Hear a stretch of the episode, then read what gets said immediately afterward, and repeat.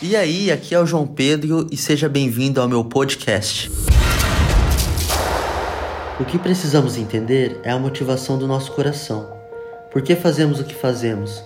Até um tempo atrás, a minha motivação era buscar os meus próprios interesses.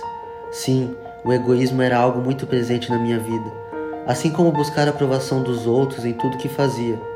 Pensar nas pessoas ou até mesmo ser resposta para elas não era a minha motivação mas com a minha descoberta sobre quem Deus é e quem eu sou nele, hoje eu posso levar essa vida para as pessoas. Não é fazer isso por causa da minha vontade, mas é fazer pela vontade que Ele me criou, é para fazer pela vontade em que Ele desejou que eu fizesse. O que nós temos que entender é que a motivação do nosso coração tem que estar voltada àquilo que Ele nos liberou a fazer. O nosso coração tem que estar voltado realmente a Deus, e quando está voltado a Deus, as outras coisas nos são acrescentadas. Mas primeiramente a gente tem que entender que uma das coisas mais importantes é a nossa vida alcançar outras vidas.